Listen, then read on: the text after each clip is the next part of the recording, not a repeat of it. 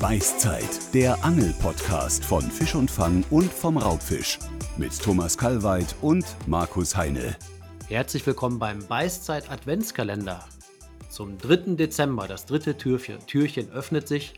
Ich bin der Markus Heine und mit mir in der Vorweihnachtszeit ist der Thomas Kalweit hier.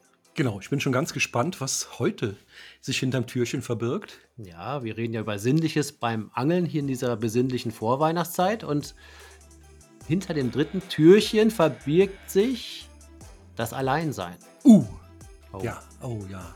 Oh, du hast ja in der letzten Folge beim zweiten Türchen gesagt, du kannst nicht gut alleine angeln. Nein, überhaupt nicht. Also äh, das ist mir einfach zu langweilig, da bin ich ganz ehrlich. ist, ich bin ja auch Ansitzangler, da wirft man die Grundrouten rein und, und wartet dann. Äh, beim Spinnfischen ist man ja noch beschäftigt oder so und das ist mir einfach zu langweilig. Ich, gehe oft alleine angeln, aber dann laufe ich das Ufer rauf und runter, sammle Müll und drehe Steine um und gucke, ob irgendeiner einen Wirbel verloren hat und allein um mich da zu beschäftigen. Ne? Also ich bin überhaupt kein Alleinangler. Ich gehe zum Beispiel gerne alleine angeln, aber auch gerne zu zweit, aber ich kann mich an ganz tolle Angeltage alleine erinnern, in denen, an denen ich auch, ja, also ich glaube, wenn man alleine angeln geht, genießt man die Natur auch viel bewusster und man angelt konzentrierter. Man du willst doch keinen dabei haben, der dir was wegfängt. Das, kann, das ist wahrscheinlich der Grund. ja, da sagt man ja immer so ganz kumpelhaft, ja, du kannst an die Stelle gehen. Ja, ja gehe ich, okay. Oh ne. ja, ja, ja, ja, ja. Ja, stimmt. Wenn man das Gewässer für sich alleine hat, ist auch schön. Aber ähm, ich, ich mag es, wenn ich äh, wenn es mir gut geht und ich bin alleine am Wasser und wenn man so in sich selbst ruht. Wenn man ganz zufrieden da sitzt, guckt sich die Natur an und fühlt sich einfach nur gut und ist, das ist jetzt ein bisschen kitschig, aber ist dann einfach nur glücklich. Nee, gut, das stimmt, ja klar. Aber wenn man natürlich Probleme hat und Stress und so und sitzt ja. dann alleine und die Gedanken gehen durch den Kopf, ist vielleicht auch nicht so prickelnd. Also das muss man echt sagen, wenn man Stress hat, ist Angeln ein schlechtes Hobby. Also ich weiß auch Oder man geht natürlich mit Kumpels dann angeln, das lenkt einen dann ab, ne, da, man kann quatschen ja. und vergisst, vergisst vielleicht seine Probleme, aber alleine angeln mit Problemen ist vielleicht nicht ja, die richtige ist, Idee. Ja. Ich weiß dann noch irgendwie früher dann, wenn man irgendwie äh, Schluss war mit der Freundin oder so und dann, ach, jetzt habe ich Zeit zum Angeln und du gehst angeln und äh, ja, merkst dann so nach einer halben Stunde, oh, die Gedanken, die mir gerade durch den Kopf schwirren, sind nicht gerade so gut und werden noch immer mehr. Ich gehe mal lieber wieder nach Hause und lass mich ablenken von meinen Kumpels.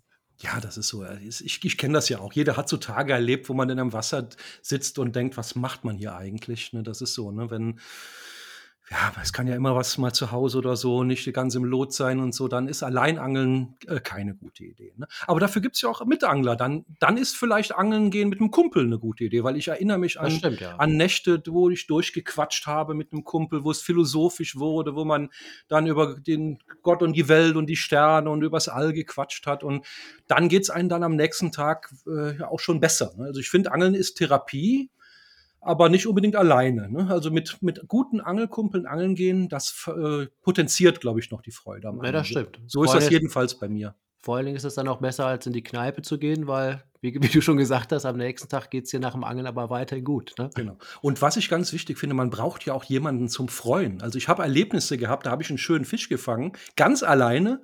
Das war noch vor Zeiten von Handy und Foto und was weiß ich.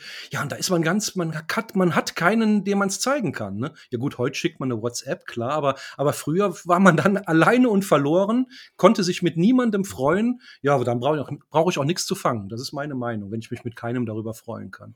Ja, und dann hat man das ja früher so gemacht, dann hast du den Fisch, äh, dann abgeschlagen und hast den riesigen Brassen in der Plastiktüte mit nach Hause Genau. genommen, ohne ihn zu präsentieren, Die ne? Mama hat sich gefreut, genau, ja. Ja, heute gibt's Fischfrikadellen, schon Ja, wieder. ja, ja, oh wei, ja, genau, ja. Ja, ja, so ist es, ne, ja, ist so, ne? Was ich übrigens nie alleine gemacht habe, äh, ist Nachtangeln. Ja, Fällt mir ich, mal ein. ich auch nicht. Ich bin da ein viel zu großer Schisser, ne? Also ich habe da viel zu viel Fantasie.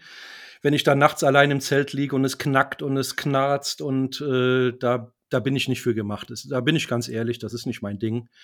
Leute, die das machen wollen, die sollen es machen, aber ich gehe lieber zu zweit Nachtangeln, ganz klar. Wir geben hiermit ganz offiziell zu, dass wir Angsthasen sind. Ne? Ja, ja, ist so. Es soll ja auch Spaß machen. Also ich muss dann nachts nicht, äh, ja, nee, gar nicht. Also wer macht sowas, ne? Ja. Glaubst du, dass man, wenn man jetzt alleine am Wasser ist und es ist zum Beispiel so ein schöner Sonnenaufgang, dass man den besser erlebt und intensiver erlebt, als wenn man zu zweit da ist. Wobei man kann ja auch zu zweit schweigen am Wasser. Ja, man sagt doch, geteiltes Leid ist halbes Leid. Vielleicht gilt das auch bei Freude. Geteilte Freude ist doppelte Freude. Naja, würde ich vielleicht so sehen. Dann freuen wir uns also doppelt und freuen uns aber auch auf das vierte Türchen morgen. Uh, geht schon wieder los. Thomas, bis morgen und an alle Zuhörer auch einen schönen 3. Dezember. Morgen geht's weiter mit dem Beißzeit-Adventskalender. Ciao. Tschüss.